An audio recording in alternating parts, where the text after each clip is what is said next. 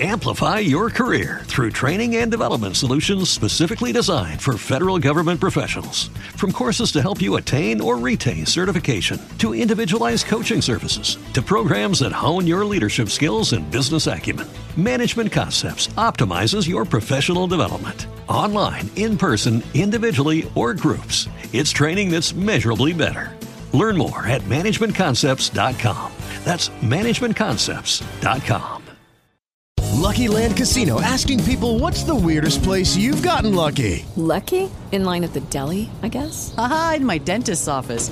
More than once, actually. Do I have to say? Yes, you do. In the car before my kids' PTA meeting. Really? Yes. Excuse me, what's the weirdest place you've gotten lucky? I never win and tell. Well, there you have it. You can get lucky anywhere playing at LuckyLandSlots.com. Play for free right now. Are you feeling lucky? No purchase necessary. Void where prohibited by law. 18 plus. Terms and conditions apply. See website for details. ¿Me pongo las gafas o qué? te da la bienvenida y te agradece haber elegido este podcast. Buenos días, Madre Esfera. Dirige y presenta Mónica de la Fuente. Buenos días, Madre Esfera.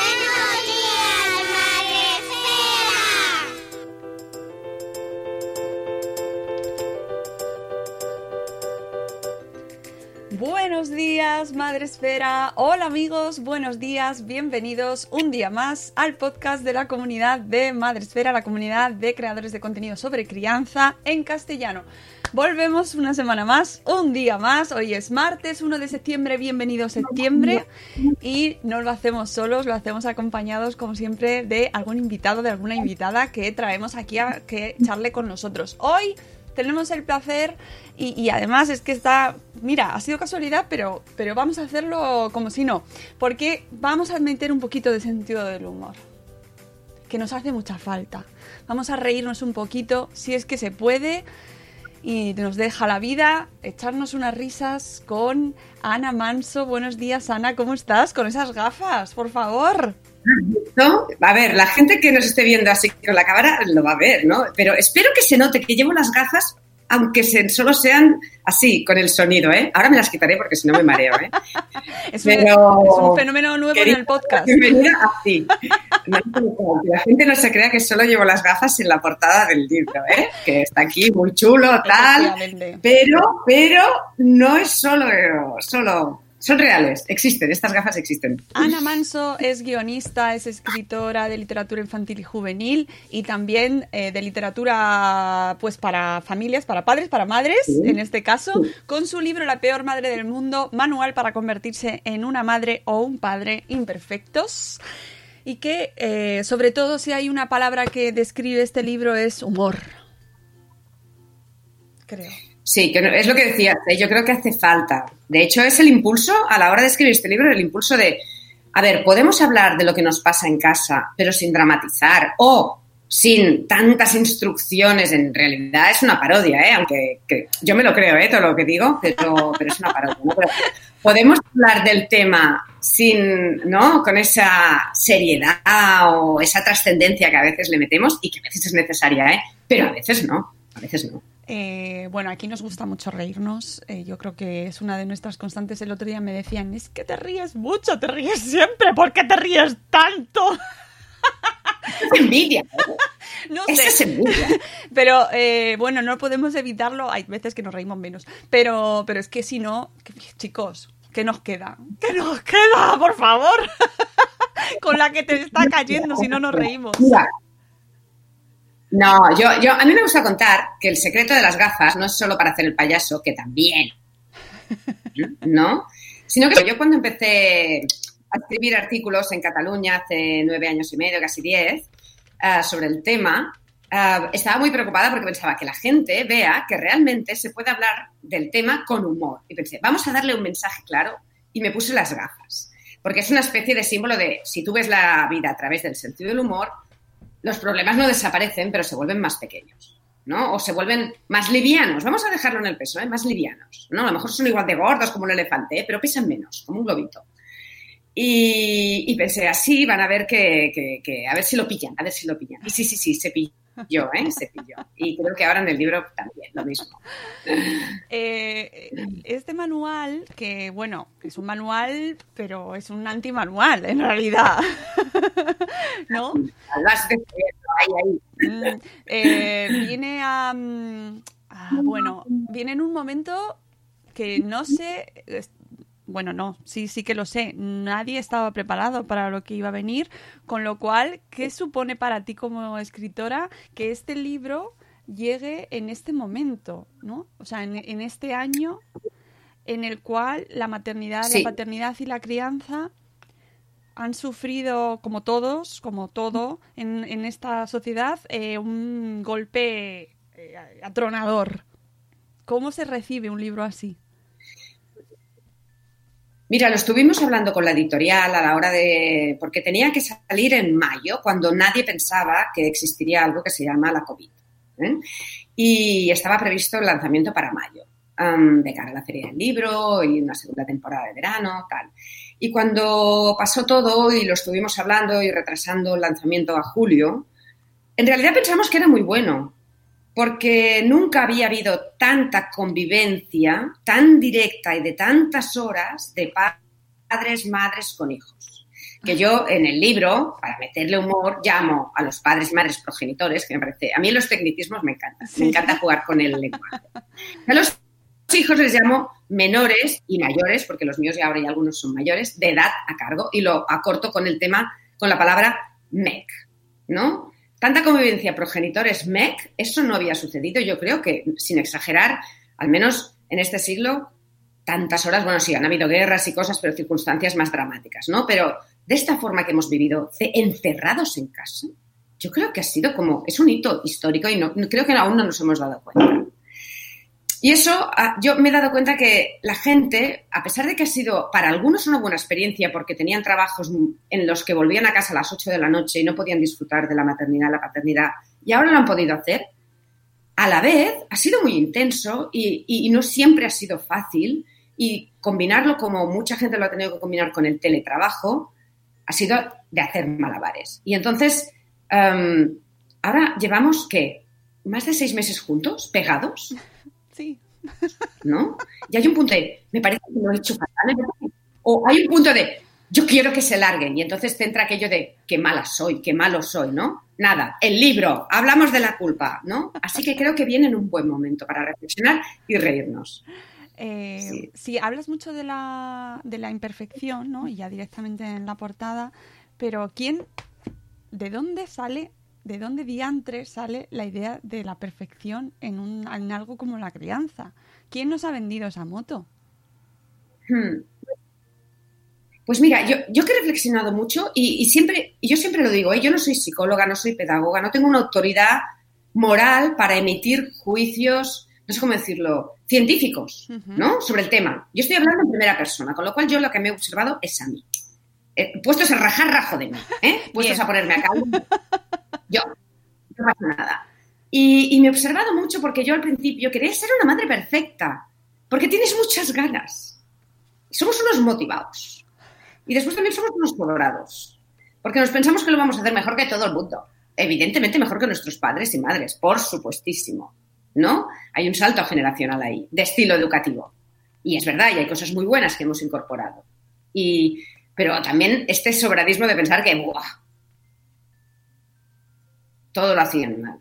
Observar a la gente, y somos, creo, una sociedad que juzga mucho y a la ligera, ¿no? A la semana siguiente, y ya tengo el tema para la semana siguiente, que es, ¿y tú qué sabes? ¿No? Cuando tú ves a alguien desde fuera, observas a una familia y ves que lo están haciendo fatal, que están desesperados o les están enchufando el iPad en el restaurante y tú tienes la tendencia a decir, oh, qué mal, el enganche de los niños de tres años, y piensas, ¿y tú qué sabes? A lo mejor es la primera vez que van al restaurante. En un año, el niño les estaba dando por saco y dicen, mira, ¿sabes qué? Cariño, aquí tienes el iPad, yo qué sé. Es decir, que nunca se sabe. Y es una presión, por lo tanto, interna de querer hacerlo súper bien y, de exigirnos de una forma extraña. Yo creo que también va relacionado con nuestra formación y, de, y educación, a más educación también. Eso lo traspasamos a todas las áreas de la vida y también va ligada a la presión externa. Y ahora existe una cosa que mis MEC,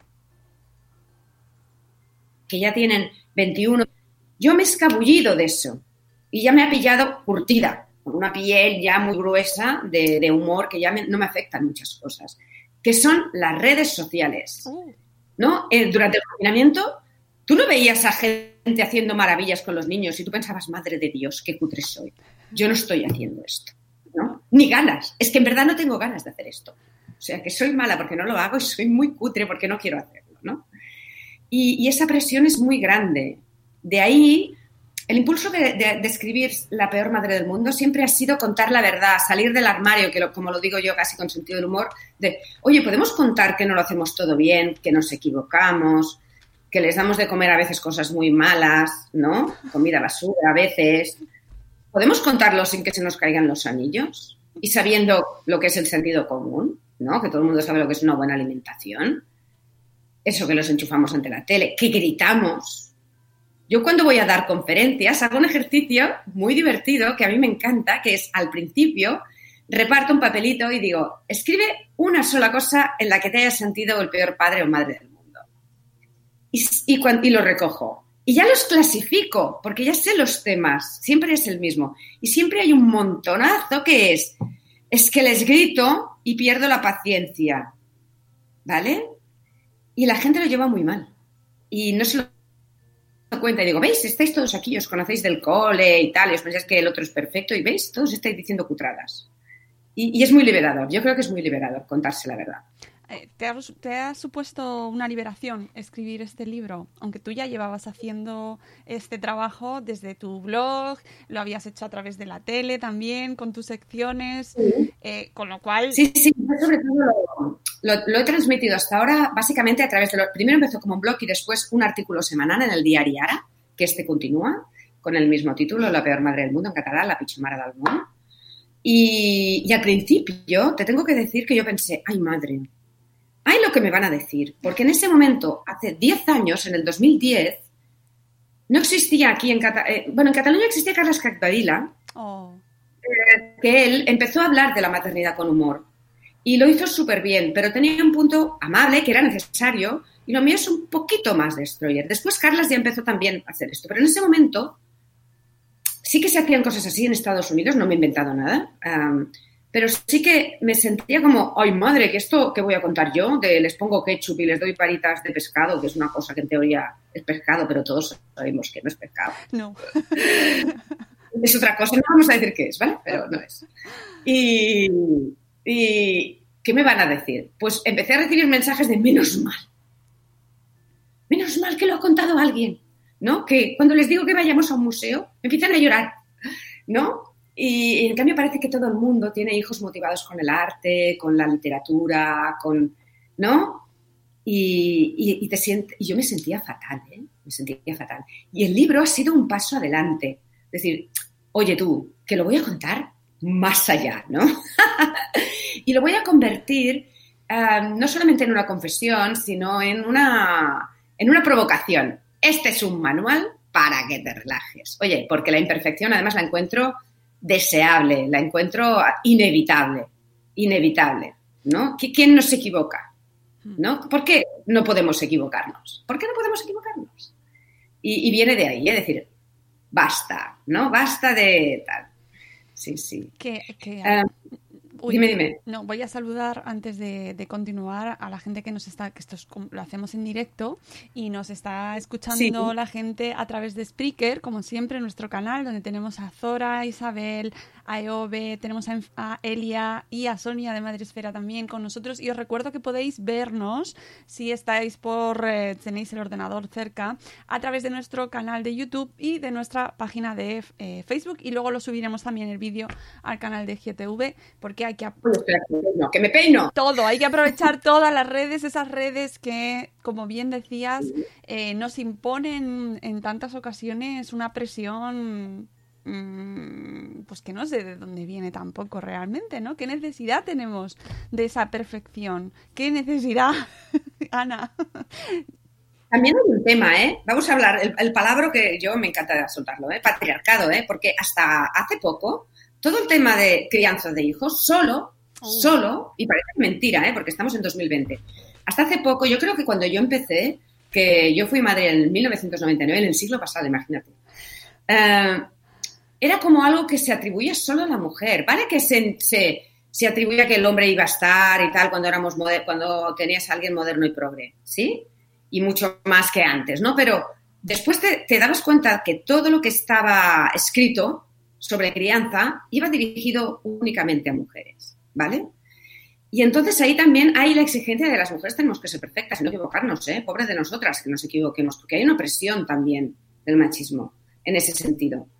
Pero ahora es diferente también porque se han incorporado, aunque lentamente y demasiado lentamente para mi gusto, los hombres, que hay muchos que se ponen la medalla de modernitos y tal, pero después a la hora, la verdad, pues como que no. Si quieres, después podemos hablar del tema de la carga mental, ¿no? Yo le llamo Uy, el disco duro. Lo tengo apuntado, quiero- ¿eh? ¿no? ¿Y quién hace el extra? ¿No? Se han incorporado y ahora ellos se están dando cuenta de esta presión para ser perfectos que tenemos las mujeres, ¿no? Que su- hemos sufrido siempre tanto las mujeres. Y quizá nosotras estamos yendo un paso adelante porque estamos ya empezando a decir, oye, esto, esto lo regalamos, esto lo regalamos. La publicidad también es un gran qué, pero claro, va ligado también al punto este de machismo patriarcado, ¿no? Las mujeres tenemos que ser perfectas, ¿no? Las madres y también ahora los padres la publicidad salen impolutos. Solamente he visto un anuncio en el que decía, uy, se me ha pegado un chupa chupa aquí. ¿No? Y pensé, mira, fíjate, ¿no? Y salen peinados. Y yo, ahora, ahora sí que me peino, pero había una época en la que, madre de Dios, siempre estaba bastante presentable, no tenía tiempo, ¿no? Claro, lo que pasa que entonces que eh, a, los, a los padres y madres recientes que nos están escuchando ahora, ¿qué les decimos? ¿Esto es una locura y, y allá, allá sobreviváis? No, yo creo que hay, yo, yo les diría dos cosas. Primera, que hiciesen lo que a ellos les parece a partir de su sentido común. El sentido común de los padres y madres es algo que hay que reivindicar. Las gafas no solo son un sentido del humor, sino yo las utilizo también como un método de empoderamiento.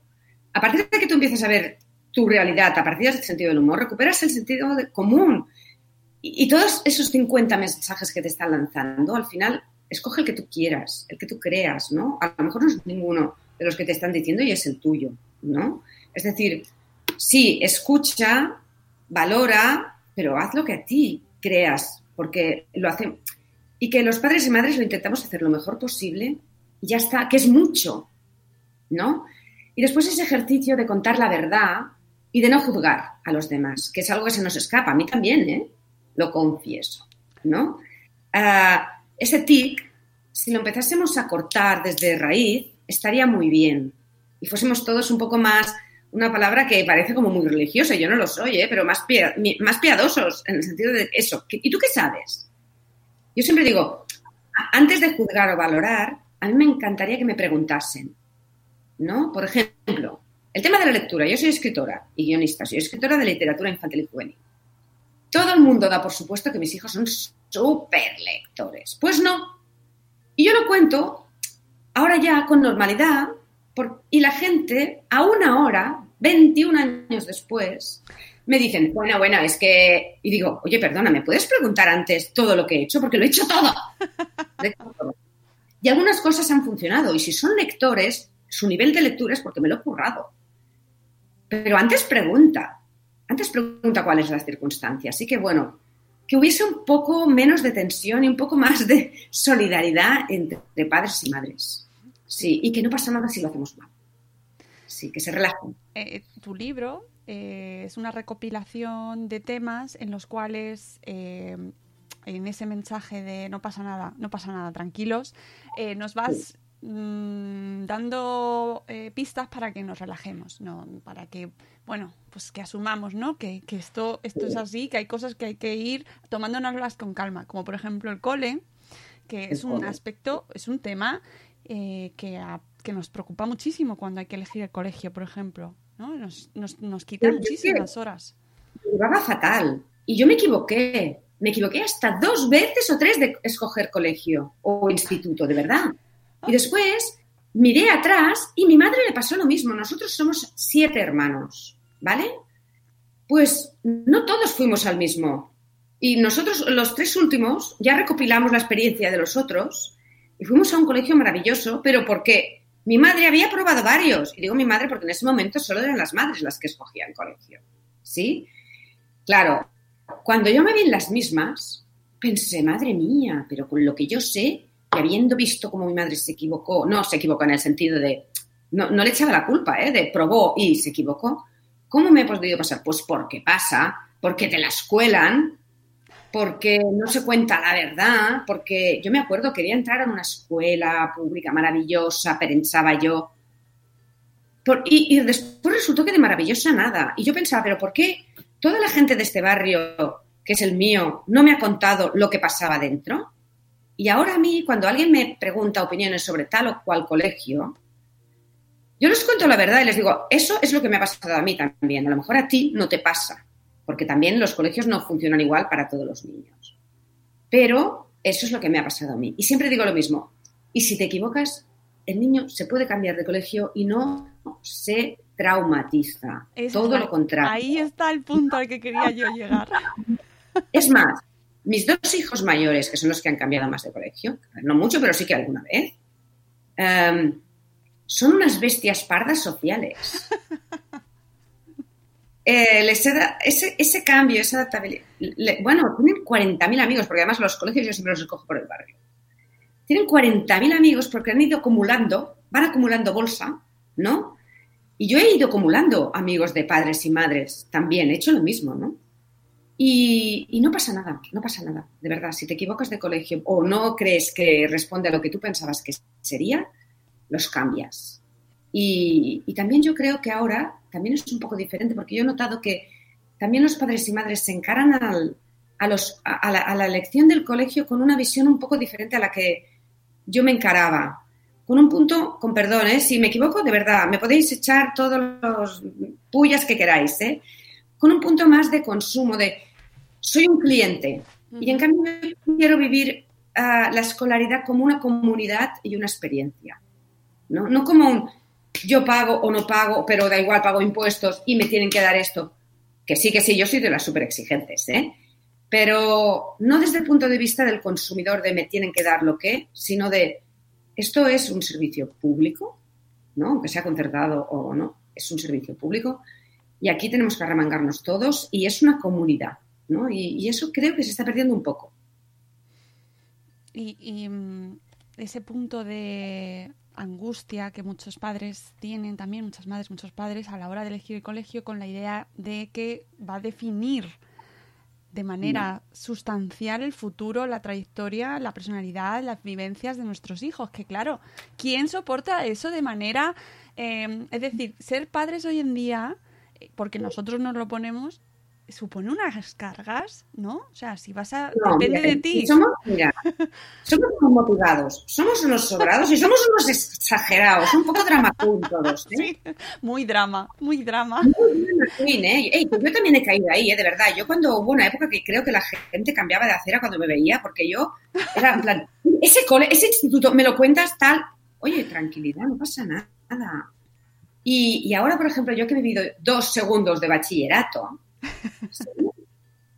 la selectividad y, las, y, escoger lo que vas a hacer después, ya sea universidad, un ciclo, lo que sea, no veas la presión. Y, y, ahora de verdad que deberíamos pararnos todos, porque los niños de, porque aún son bastante, aunque sean ya mayorcetes, tienen este punto niño aún, y no es por sobreprotección, ¿eh? pero es una cuestión de sociedad, ¿eh? de, están viviendo angustia, están viviendo ansiedad.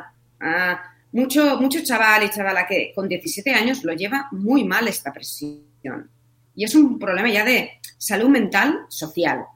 Y creo que deberíamos hacer todos un poco de parón y decir, nada define. Yo hace poco en mi Instagram, súper fácil, Ana Manso, súper original, ¿no? Uh, empecé a colgar frases eh, relacionadas con la literatura y con la maternidad y paternidad. Y, y en una decía, es que la vida no es en línea recta, ¿no? Es, ¿no? Puede ser así como un lío, ¿no? Como un barullo, ¿no? No, no es en línea recta. Esa es mi experiencia. Yo no solo me equivoqué después escogiendo colegio, sino que yo opté para hacer una carrera, no tuve suficientemente puntuación, acabé haciendo otra y oye tú, pues ha sido lo mío. Estudié cine. Porque pensaba, ¿cómo iba? Voy a estudiar cine, ¿no? ¿Cómo me voy a ganar la vida haciendo cosas de estas? ¿No? De artistas. Pues mira, pues al final me la he ganado, ¿no? Y, y la ansiedad esa de, oh, pues si es esto, no, tal. Yo siempre lo intento transmitir, tanto a los padres y madres como a los chavales mismos. ¿eh? Si no lo tenéis claro, no os preocupéis. Incluso a mi hijo mediano, que ahora va a empezar un ciclo superior de cocina, le he dicho, a lo mejor no va a ser tu vocación, pero puede ser tu oficio, ya la encontrarás o no, no te preocupes. Y, y, él viene de haber dejado unos estudios que no le gustaron. Y yo pensé, Dios mío, ya volvemos a lo mismo. La ramazón se disparó. Madre de Dios, ya me está volviendo a pasar esto. Y después pensé, a mí no me pasa nada, le pasa a él, ¿eh? Claro, le pasa a él. Y tenemos derecho a cambiar de opinión. Sí, así que Ah, bueno, eh, ahí sí Ojo porque Ana, estás dejando muchos mensajes aquí que yo espero que la gente, pues según su momento vital, según su experiencia, vayáis cogiendo porque esto es así, esto no... Esto sirve para cuando escoges el colegio que los niños tienen tres años, te piensas que lo más importante es que sea un cole, que tenga huerto urbano, que tenga un patio muy guay, mucha luz, que puedan hacer la, ¿no? la siesta. Y hay que pensar también en el proyecto educativo, que sea muy estable.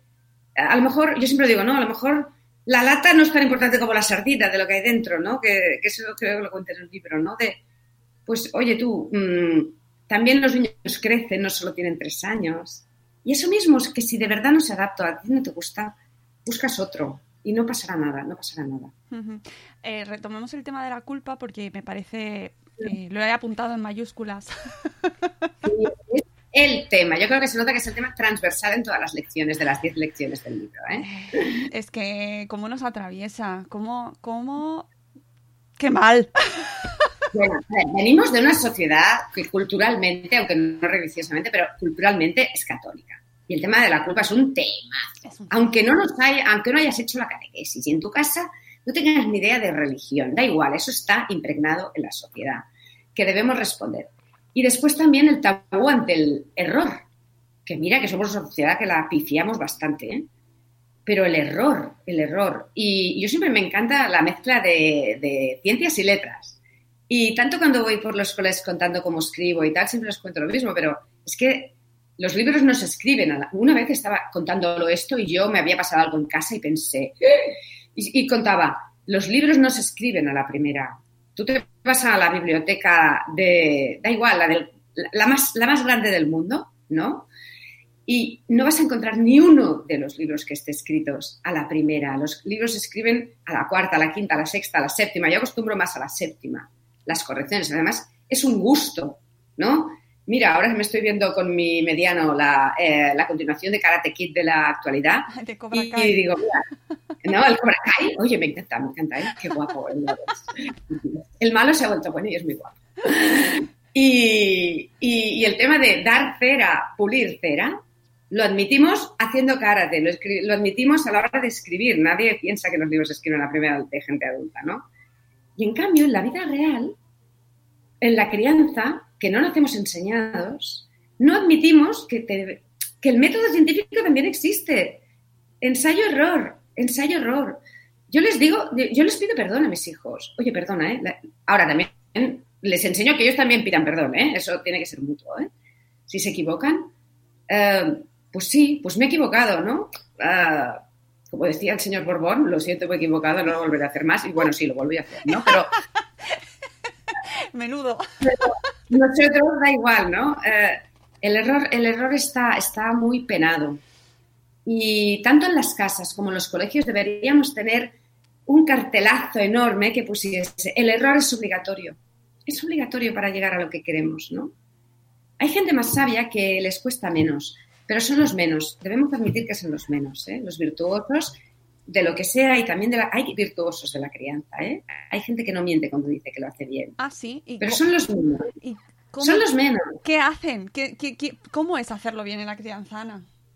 No, pero se, es decir, que se equivocan menos, menos veces, pero se equivocan. No sé, hay veces que incluso nosotras, Mónica, incluso tú alguna vez no habrás acertado a la primera.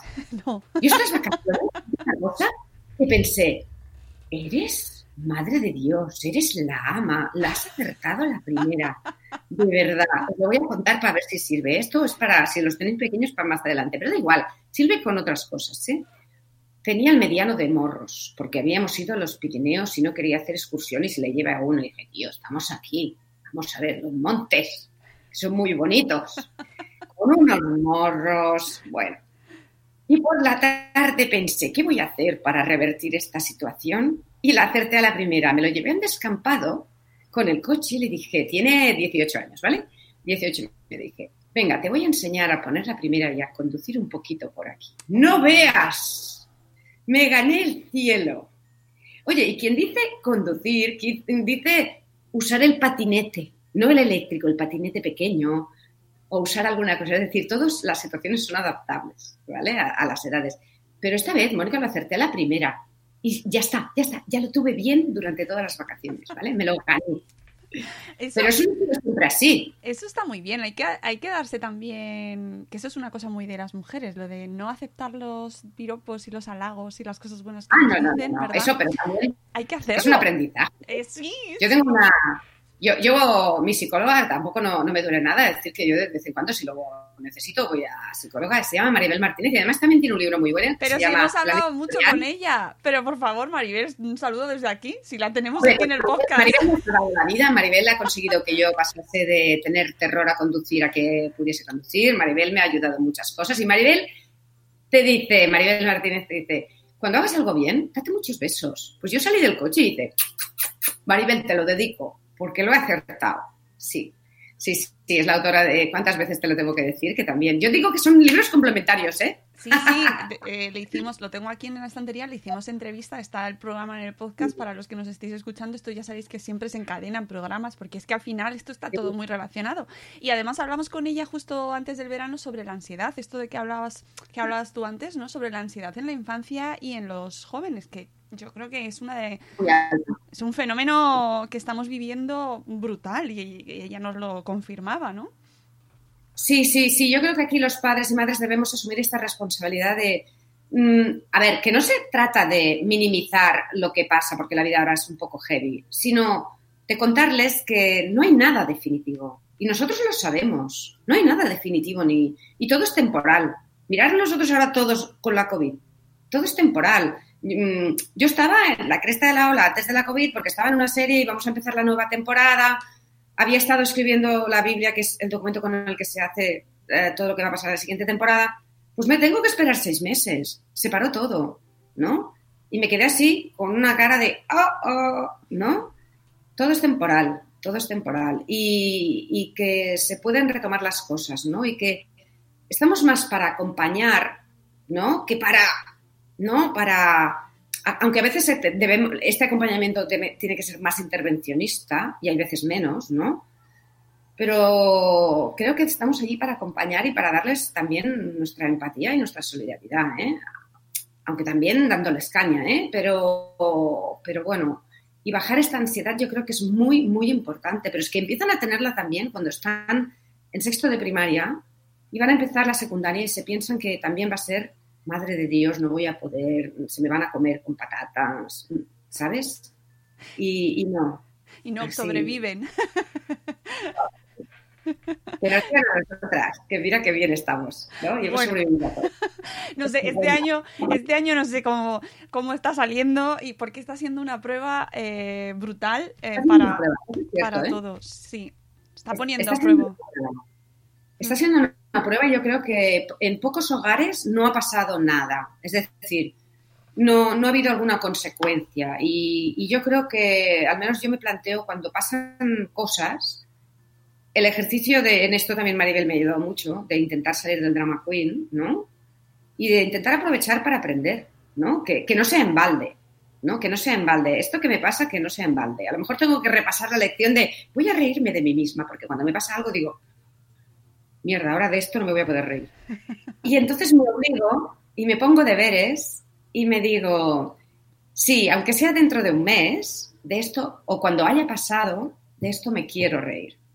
Después hay otra técnica que leí, la verdad me sabe mal no recordarlo, porque también era un psicólogo, pero no me acuerdo tal, que es una técnica muy buena, que es ah, esto tan gordo que te está pasando, el gordo que cada uno pongo lo suyo, de le he quitado el pañal y llevo un mes horrible y me quiero ir de vacaciones a Honolulu y no recogiendo cositas y fregando. Eso me pasó a mí con el tercero de ya no puedo más, tres veces hacer esto no puedo. Pues lo gordo puede ser esto O puede ser algo muy gordo y dramático, porque también es, es otro tabú, también pasan cosas dramáticas y a la gente no le gusta contarlo.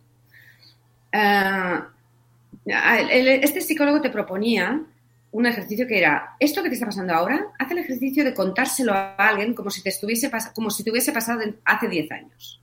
¿Tú te acuerdas cuando hace 10 años yo estaba tan mal porque tal y cual? Bueno, y funciona bastante, porque entonces eres capaz de encontrarle un poquito la punta. Y, y es, siempre digo, es, es el punto de lo de ahí, agárrate, agárrate, agárrate fuerte, ¿no? Y, y contarlo. Cuando te pasa algo muy gordo, muy gordo, por favor que la gente lo cuente a sus amigos, que pida ayuda a, un terapeuta, a quien sea, que lo cuente a la familia, porque nada de lo que nos sucede es vergonzoso, ¿no? También la culpa y la vergüenza van muy de la mano, ¿eh? Yo creo que están unidas, ¿eh? son el reverso tenebroso de todo, de la crianza, ¿eh? La culpa y la vergüenza. Y, y no hay nada vergonzoso en nada de lo que nos sucede, ¿no? Y da igual, aunque sea que estás, que te sientes mal porque, porque llevas un mes recogiendo eso, ¿no? Cacas y pipis y ya no puedes más y piensas, si en verdad es una chorrada, ya lo sé, pero me siento fatal. Pues da igual, cuéntalo, cuéntalo, porque es liberador, sí. Qué de cosas. mucho, No, no, no, no. Es que em, según vas hablando, eh, pues claro, me van surgiendo temas porque es que realmente el, el libro y todo lo que- y, y tu charla, pues es que habla de, de cosas que nos pasan, nos atraviesan durante toda la crianza, desde los primeros años, desde los primeros meses, ¿no? Y cómo nos vemos sobrepasadas hasta, hasta los, bueno, pues eh, la, la adolescencia, ¿verdad? Esta etapa tan eh, como, hola, la adolescencia, hola, que tú también. Antes de que estábamos hablando un poquito antes de conectarnos, ¿no? Yo le preguntaba qué edad tenían sus hijos. Y digo, hombre, estás en esa edad en la que todo el mundo te dice eso tan bonito de qué bien estás ahora, ya vas a ver pronto. Sí. Hola, ¿qué tal? Muchas gracias por animarme tanto, porque a lo mejor no estoy tan bien, punto uno, con lo cual lo que me estás diciendo es que voy a estar peor, muchas gracias. Y después que nunca se sabe. Claro. Yo siempre tenido unos hijos muy explosivos, pura dinamita, para lo bueno y para lo malo. Y tampoco nunca me ha dado ningún apuro contar que yo he ido a psicólogos y psicopedagogos para ellos cuando lo hemos necesitado, porque para eso están, ¿no? Cuando te sube el colesterol vas al médico, pues con el tema de psicología exactamente, y comportamientos, exactamente lo mismo. No sé por qué da tanto reparo contarlo. Me acuerdo que Ana Tabe es una de, mis acompañantes ángeles en este proceso, ¿no? Ah, También gran psicóloga infantil, psicopedagoga. Me decía, no, no, ahora es muy explosiva. No te tengas miedo, cuando sea adolescente será exactamente igual, tan solo que con otros temas. Y pensé, mira, qué maja. Me está mintiendo. Me está dando, aquí soltando la mentira piadosa para que no me vaya de casa, ¿no? Pero sucedió que es verdad que la gente que hemos tenido hijos con infancias así cañón, la adolescencia no nos ha pillado tan desprevenidos, ¿no? Eh, esa transformación de era un ángel y ahora es la niña del exorcista, eso no nos ha pasado, porque más o menos, ¿no? Eh, han tenido momentos así ya de infancia. Y, y los temas cambian. Es, cuando antes hacían una pataleta enorme porque no querían hacer los deberes y las sumas, y me acuerdo de mi hija, porque ayer decía una cosa muy graciosa que era, eh, mirándose los libros de primero de primaria antes de empezar el curso, decía, es indignante. ¿Quieren que aprenda a sumar con dos? Pero esto que se han pensado, ¿no? Y se ponía como una moto diciendo, me van a exigir tanto, ¿no? Pues después, pues en secundaria decía, es indignante, quieren que se me levante a las 7 para que entre a las 8, pero esto que se han pensado, ¿no? Es indignante, me dices que tengo que volver a casa a las 12, pero si todo el mundo, esa gran frase, ¿eh? todo el mundo, ¿no? Y yo decía, bueno, pues voy a llamar a las amigas y a, los padres de tus amigos a ver si es verdad. Decía, no, no, no hace falta. No sé. No hace falta. Así que sí, sí. A los agoreros se queden en casa y no les hagáis ni caso, porque además cada chaval es diferente y nunca se. Es Nunca se sabe. Hay un término que ahora no recuerdo yo tampoco quién lo decía, es una humorista argentina que hablaba del término mamasplaining, que me encantó cuando lo escuché. Oye, genial, que me lo quedo. Mama's planning, es brutal. Charo Eh, pero también hay papas planning, ¿eh? También hay papas planning, Sí, ¿eh? sí, sí, sí, Pero eh, a mí el mamasplaining me, me llegó. Me llegó porque me vi reflejada y me, me, me, em, me aludió directamente porque dije culpable. Aquí rajamos de, de unas mismas, como tú bien has dicho al principio. Eh, Charo Martínez, no sé si es Charo Martínez, Charo, es, no me acuerdo ahora exactamente cómo se llama, eh, habla del mamas planning, esa, esa cosa que hacemos las madres cuando nos acercamos al parque a otra madre a la que vemos hay que acaba de llegar y le hacemos ese momento de, bueno, ya, que tiene dos. ¡Uh! ¡Uh! Debes estar pasándolo fatal persiguiéndolo. ¡Uh! la eh, los, los terribles dos. Sí. Charo López, creo que es. Es que no me quiero equivocar, pero la tengo ahí. eh, por otro lado, ¿ves? Las madres No, tenemos dos, ocho canales a la vez para, para pensarlas. El hábito de escuchar antes no lo tenemos incorporado.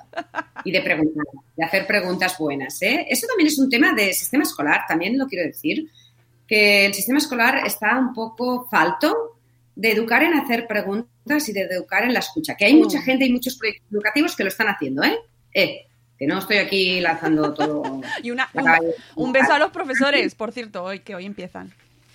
Sí, sí. Eh, bueno, en Cataluña empiezan la semana que viene. También están así en, ¿no? en capilla diciendo, por Dios, por Dios, ¿qué nos va a pasar? Muchos ánimos a los que empiezan hoy, la verdad, sí. Em, pero a mí me gustaría que, se educase más a la hora de hacer buenas preguntas. Porque aquello típico que estás en la reunión de escalera y nadie dice nada y nadie levanta la mano, somos, es otra vez, ¿eh? La, no preguntamos o no preguntamos bien, ¿no? Ah, y, eso se refleja en el, eso, en el parque, en la plazoleta, ¿no? Cuando te, te acercas, ¿eh? Allí, chaca, chaca, chaca, con las pistolas de duelo, ¿eh? ¿No? Es que hay que identificar esa, esa actitud. Yo desde que lo escuché eh, me sentí como eso, como he dicho, aludida y he trabajado eso conmigo misma para no hacerlo, aunque es inevitable a veces mm, de repente caer. No, no, y además yo creo que ahora estamos ante una situación muy curiosa en la que hay estilos educativos realmente muy distanciados. Hay una gran brecha, ¿no? Hay una gran, gran, gran, gran brecha. Y yo, como siempre, siempre me sucede en la vida, estoy por ahí en medio y me siento un poco solita, ¿sabes? Eh, en el que no estás ni aquí ni allí. A mí el punto medio siempre me gusta. El gris es un color que está muy, muy mal considerado, ¿no? El blanco y el negro para muchas cosas están muy bien, pero en ciertas cosas los extremos a mí me molestan. En las que hay eh, un estilo educativo súper estricto, pim, pim, la cosa coreana esta, de pam, pam, pam. Y la otra de, bueno, no pasa nada, no límites, ¿no? En la que yo no estoy de acuerdo en ninguno de los dos, ¿no? Pero un punto este de la crianza natural, yo también soy muy partidaria en muchas cosas, en otras para nada, porque me parece que hay cosas en las que hay, debería haber un poco de límites, y en, en lo- la cosa estricta de, oye, el esfuerzo, tal, tal, tampoco estoy de acuerdo para nada en muchas cosas, aunque hay algo del este espíritu que no me parece mal, ¿no? En el tema de la motivación y ponerse y tal, ¿no? Y estar ahí en medio es difícil, es difícil, porque claro, los ves, los que tú estás en la plazoleta, los ves y te acerca, se te acerca alguien y piensas, ¿de qué lado debes ser?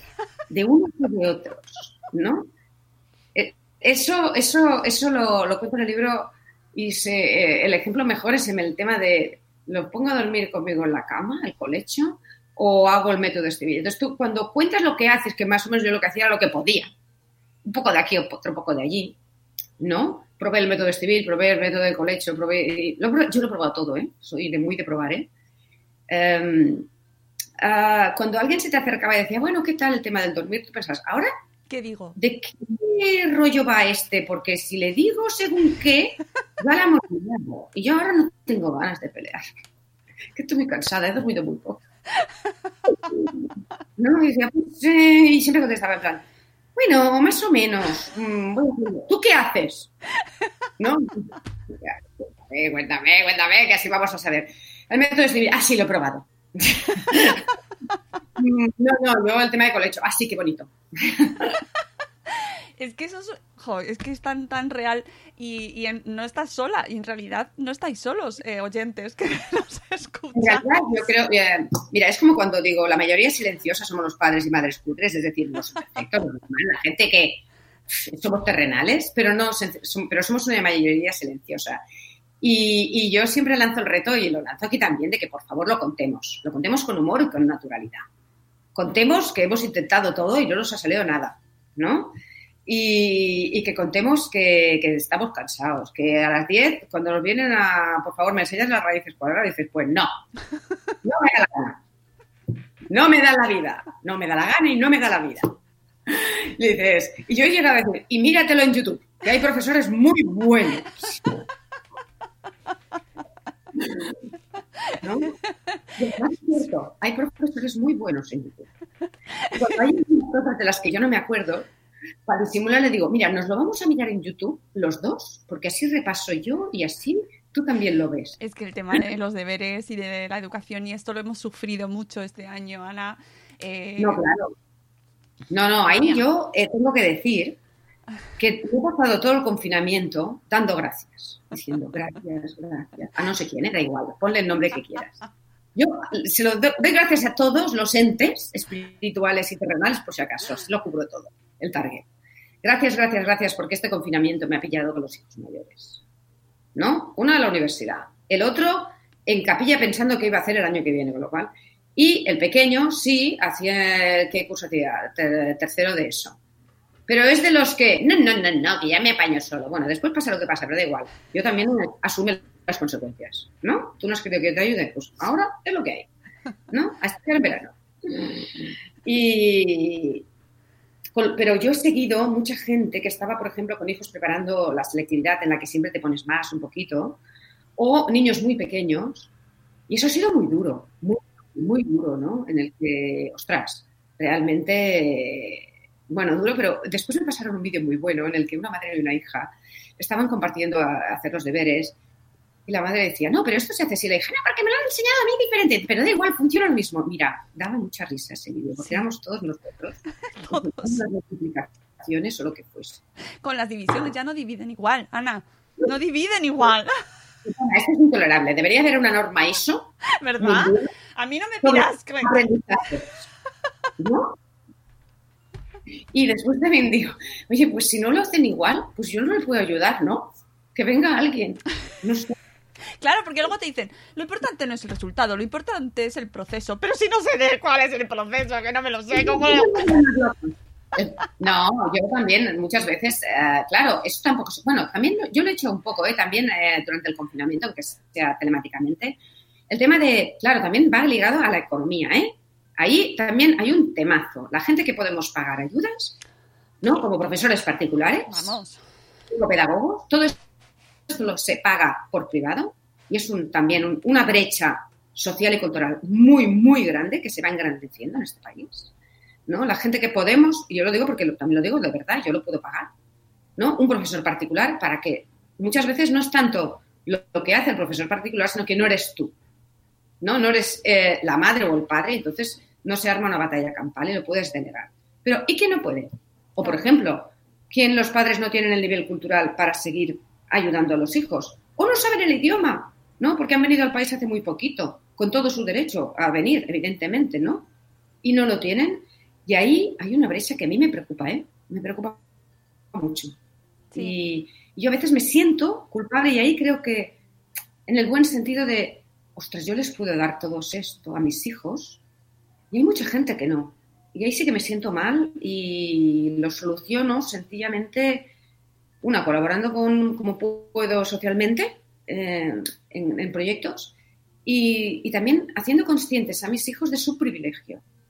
Es decir, no es tu derecho, así, esto, tu derecho es la educación, pero esto que tenemos, que seas muy consciente que hay mucha gente que no. Y de hecho, mi hija mayor, que está estudiando para maestra, ha participado en proyectos de ayuda, hacer deberes a gente que, pues eso, que no llega por, diferentes circunstancias, ¿no? Sociales, de idioma, económicas. Sí, sí, ahí hay un tema. Y la, y la pandemia lo ha puesto muy, muy encima de la mesa. Sí, de hecho, el tema de la vuelta al cole y la vuelta al cole presencial, una de las la reivindicación principal está en eso, ¿no? La base es esa. Eh, se pide básicamente que se vuelva a las aulas precisamente por esta infancia cuyas familias no tienen acceso No. a un refuerzo, a que ellos les puedan dar clase, a que les puedan ayudar. Mm, por eso se, se No hay una pide. ni una cultura de estudio, no le dan esa importancia. Claro, no pueden Por lo que directamente. sea. No pueden, porque a lo mejor pues son familias, por ejemplo, monoparentales, monomarentales, que no se pueden dividir en ya en más, en más personas. Sí. Unas familias que- en las que solo hay un ordenador o ninguno. Claro. Y el ordenador lo ha necesitado el padre o la madre para trabajar. Sí, sí. ¿Cómo se hace? Sí que en Cataluña se han distribuido ordenadores, pero no suficientes, no con la forma- formación suficiente. Después están las wifi, las conexiones. Es complejo, ¿eh? Y yo creo que en eso, este curso no nos estamos preparando suficientemente. Y ahí debería, debería haber más. Y ahí yo creo que debería funcionar una red de solidaridad de padres y madres. Es decir, si detectas que a tu alrededor está sucediendo esto, ahí deberíamos volcarnos todos, ¿eh? Es decir, la sociedad civil. Ah, porque, sí, claro, los y presionar a los gobernantes, ¿eh? De las dos cosas. ¿eh? Yo soy, siem- soy siempre partidaria de las dos cosas. Del activismo social y, y político y, y de la presión ¿no? hacia arriba, ¿eh? hacia los gobernantes. Y las dos cosas. Eh, me parece sí que- fundamental esta reflexión, así como la más seria de todo el programa, pero es que me parece importantísima, porque al final muchas veces, eh, bueno, pues nos, de- nos dedicamos más tiempo a las, pues a lo que nos quita el sueño en la crianza, a, bueno, pues las rabietas, el sueño, el colecho y tal. Pero en el fondo, lo esencial es que nuestros hijos al final sobreviven, están con nosotros, están bien, tienen su casa, sus tecnologías, sus ordenadores, sus, su derecho a la educación, lo pueden cumplir, ¿no? no ese privilegio y cómo, cómo les educamos para que sean conscientes de ello y sean buenas personas al final, ¿no? Lo- Como lo, esa base Yo ahí. tengo Sí, yo tengo un tema en casa que es el tema del agradecimiento. A mí me tengo varios temas en casa, ¿eh? que de- a nivel de, de educación. Una es que sean autónomos, que sean, no como yo que pago autónomos, que eso es muy, muy cutre. Muy, muy mal, que- Ana, muy mal todo eso. Es muy mal. Otro día hacemos un programa sobre autónomas. Yo les los llamo autontas, ¿eh? Autontas. Sí. las- hola, soy autonta. Yo también. Y, y no, no, de, de la autonomía, de la autonomía personal, ¿no? Yo era la, cuando estaba en grupos de padres y madres de WhatsApp, ya no estoy, ya no estoy. que- Calla, no digas eso, por favor, que nos va- te vamos a odiar. yo yo era la borde, ¿eh? Y sí, claro, como salía en el artículo con las gafas, pues no pasaba nada, ya me conocían, me lo perdonaban todos. Pero yo, yo, yo propongo que la gente sea más, más amablemente, borde amablemente, ya me entendéis, ¿eh?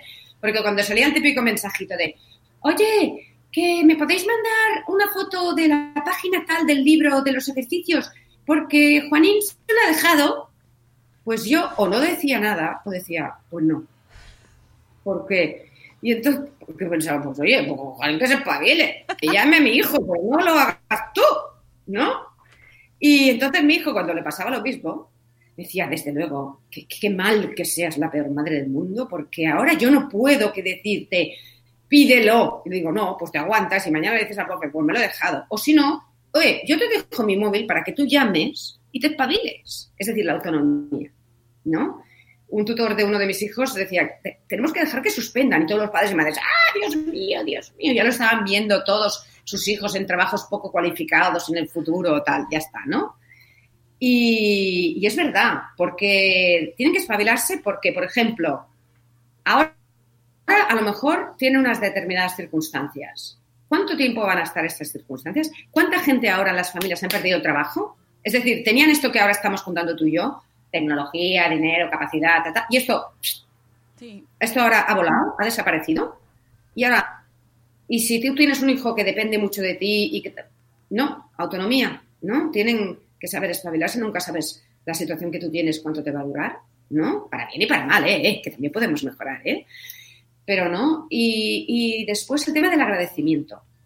De, oye, que todo esto mm, no ha venido caído del cielo y, ¿no? Y bueno, el punto este, mira, yo, claro, de pequeña sí que en casa el tema de la religión era un tema, yo después me salí del club, pero había, hay una cosa buena, es que es el dar las gracias de, de- la religión católica, y es el de dar las gracias.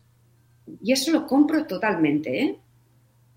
Tampoco hace falta que nos demos las gracias antes de comer, ¿eh? Como se ve en las pelis americanas. Eh, como salía en Cobra Kai en una escena que le dije a mi hijo, ¿te imaginas que tú y yo cada día que antes de comer hiciésemos esto?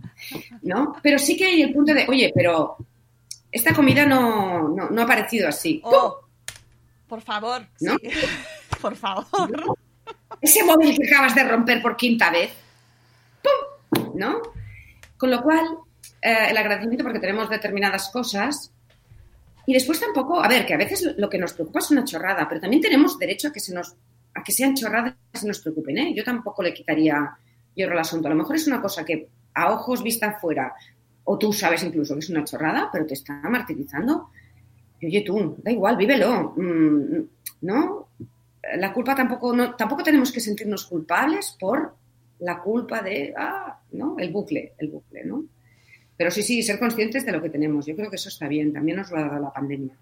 Pues sí, sí, mucho. Nos ha dado un montón de cosas. Eh, no soy partidaria yo de, de eh, dulcificar las crisis porque no tienen nada de positivo en ese sentido. Y estamos, oye, está siendo un año horrible.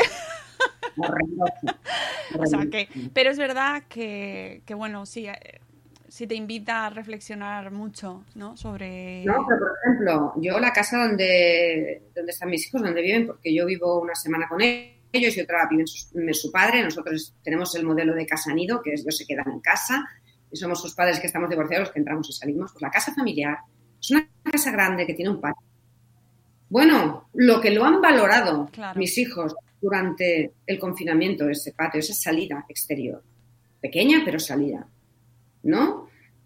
Eh, ojalá no hubiéramos tenido que valorarlo de esa manera porque hubiese pasado eso. ¿eh? Yo tampoco soy de dulcificar, ¿eh? pero sí que ante lo que ha pasado, como no podemos evitar que haya pasado, mm, bueno, mm, sacarle jugo al asunto, Claro. ¿no? Sí, ser conscientes de lo que tenemos y, y agradecer en este sentido, ¿no? Oye, pues, pues eh, ser conscientes sobre todo. Ana, eh, se nos ha pasado una horita Volando, ¿eh? Estoy Volando. alucinando, ¿eh? volando. Y al final hemos puesto muy trascendentes, ¿eh? Yo creo que deberíamos poner un poco al humor, ¿eh? Ya, Porque la verdad es que sí, ¿eh? también a lo mejor podemos ser conscientes de que, tocaba, de, de que a veces tenemos unos hijos que se comportan un poco como co- tocapelotas, y a veces lo son, y no pasa nada. Y queremos que se vayan al cole, pero eso con amor. Con amor, con amor. Hijo mío, vete al cole con amor. Vete, vete, con amor, con amor. Sí, porque bien, la, la- la- esto de ser eh, mm, cuidadoras, empresa de catering, lo- de logística, de, de envíos, de limpieza, eh, mensajería, de trabajo a la vez, bueno, pues todo eso supone una pequeña carga, como bien decías, esa carga mental que este año al que acostumbramos a llevar las mujeres. Pero bueno, em, esperemos que no sea tan duro lo que viene. y que nos lo tomemos de verdad con humor, que no quiere decir eso, ¿eh? que, que- todo sea de repente de color de rosa. Yo el rollo Wonderful, lo de Mr. Wonderful, no, no me apunto. Ah, soy más realista, pero sí al rollo humor, aunque lo que tiene es un poco más cáustico, más divertido, más irónico, ¿no? sí, Y reírnos de nosotras mismas y de nosotros mismos, que eso salva bastante. Y que no se nos pase, porque también eso yo creo que es probable que es, es muy probable que pase, ¿no? Que se nos pase este año eh, como Dios mío, lo que ha pasado, qué malo todo, y dejemos de vivir eh, cosas buenas, ¿no? Y Dejemos de vivir con los nuestros, esos momentos buenos que podemos vivir, que, que también se están dando. Es que ahora va a venir una cosa muy, muy divertida. Tú y yo aquí diciendo que se vayan con amor, pero que se vayan, que se vayan. Los vamos a echar de menos. Calla, calla que voy a llorar. ¿vale? A lo mejor cuando vuelvan a los cinco minutos ya no, ¿vale? Y diremos, uy, pues se podría haber quedado en el cole un poco más, ¿vale? Pero y la gracia, ¿no? De, de- de permitirnos ser imperfectos, contradictorios, eh, con perdón, cachondos y divertidos. Tiene que ser así, ¿no? Yo tengo un lema en el libro que, que es la imperfección, la, perfe- la perfección mata, el humor salva vidas, la perfección mata, el humor salva vidas. Y creo que deberíamos agarrarnos a eso, ¿no? A, a- a, bueno, a permitirnos eso, la, la imperfección y las contradicciones y, y equivocarnos. Pues eh, ya sabéis, tenéis que leeros el libro de Ana, la peor madre del mundo, que se lee en un Plis Plus, porque se lee enseguidita y, y, eh, es muy divertido, son anécdotas también, muchos, pues eso es como escucharla ahora, como nos está contando, sobre temáticas en las que todos y todas vais a Sí. sentiros eh, ahí llamados, identificados. Y hay ejercicios prácticos y hay test y hay ejercicios de repaso y hay un cuaderno de verano o de lo que sea, de otoño, de, de- de la época que queráis, de verdad, de verdad. Sí, sí. Sí, y nada, Hay muchas cosas. que, que siempre viene bien echar, poner un paréntesis en, en esta época intensa que vivimos y bueno, pues relajarnos un momentito y, y reírnos un poco, que nos hace mucha falta, Ana. Nos hace muchísima Nos falta hace reírnos. mucha, mucha falta, de verdad. Ah, a mí la gente que no tiene sentido del humor me da miedo. Así que a pegaros a la gente de buen rollo y crear redes de solidaridad, que así todo es mucho más llevadero, la verdad. Pues un placer escucharte, de verdad ha sido un rato fantástico que, que yo creo que nos viene muy bien, que espero que a todos los que estáis ahí escuchándonos en directo y luego en diferido os guste. Mira, Carmen de Tecnológicamente Esa nos dice, qué maravilla escucharos. Me alegro, Carmen. con eso, gracias, Carmen. Con eso de verdad. nos vamos... Sí, es que, nos vamos que somos contentas. Mucho.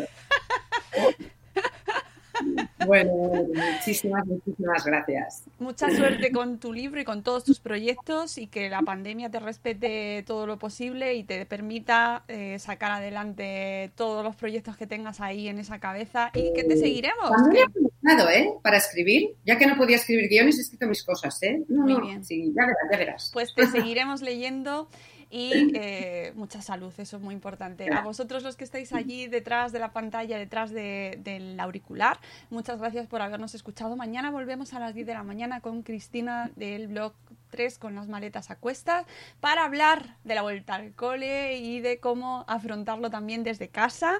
Así que mañana hablamos con Cristina, que ya sabéis que también nos encanta charlar con ella, nos vamos a tomar este café virtual y bueno, pues nos guardamos este ratito para estar a gusto, ¿vale? Que, eso es lo que, que nos viene muy bien. Y un abrazo también a Juanma desde en Facebook, le tenemos desde México. Un abrazo, amigo. Un abrazo a todos los que nos escucháis. Os queremos mucho. Adiós, hasta mañana. Hasta mañana. Hasta luego, Mariano. Hasta mañana.